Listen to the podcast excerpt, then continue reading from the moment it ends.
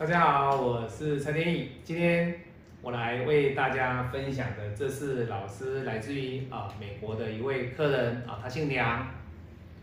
那他本身是中国人，那在美国读书啊，准备要就业了。这个八字，各位看到他的财相当的旺，这两个都是他的财天干也有一个财。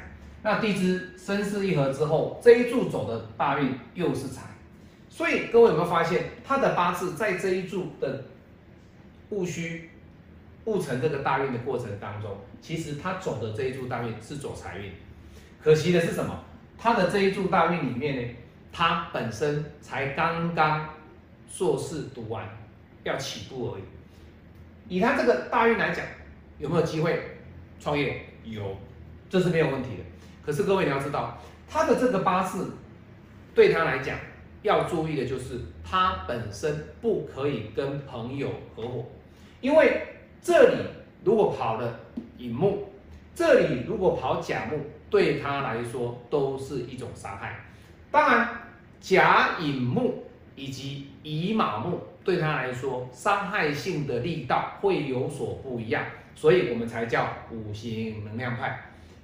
以他的八字来讲，他的比劫其实是不需要，是不需要。当然，你说老师天干可不可以比劫？其实可以，可是这个比劫对他来讲的话，他不可以己土不见。他只要己土不见，这个这个甲木呢，就会直接克他的戊土，所以这个己土相当的重要。相当的重要哦，所以各位要知道，以他的八字里面来讲，甲年对他来说，他会比较弱一点点，但是不至于很危险，不至于很危险。那如果他的地支，各位你看，他的地支这一柱走的是辰，那他问天野老师说，老师，那如果这样子的话，我不能够跟朋友合伙，对不对？因为乙年，哎，明年壬寅年，这个寅会不会伤害到我？肯定会伤害。肯定会伤害，所以如果你明年你要创业，你绝对不可以去找朋友合伙，因为在我们五行能量里面，这个八字跑出来的结果就是告诉你，通知你要你小心明年，因为明年对你来讲的话，你的地支的财会有受伤的危机，那这样的 crisis，这样的危机，你。要不要去避？你今天找天意老师来问的是什么？一定是说老师，我要做什么呀？我想做什么？我可不可以做什么？当然，在这样的过程当中，你知道你的八字的特色情况之下，你要不要去做？当然是要保守，当然是要谨慎，而不是说老师我要马上去做，不行，因为你会想着说老师，可是我已经毕业了。我如果不赶快创业的话，我再等一年的话，对我来讲的话，我压力会很大。有商机我就赶快做了，为什么还要再等一年？不要这样子想，因为有些八字里面的运程，你如果没有去避过，你如果要去强求它，这是很辛苦的，而且吃力不讨好。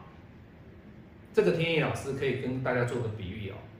你看到树上这颗苹果，老师，我真的很受不了，真的很想吃。可是它还没有成熟的情况，你把它摘下来，其实这一颗苹果其实没有成熟的情况之下，你吃下去它是很青涩，而且不好吃，它不会香甜可口，就是这样的例子。所以天意老师要告诉各位，有时候你在运程还没到。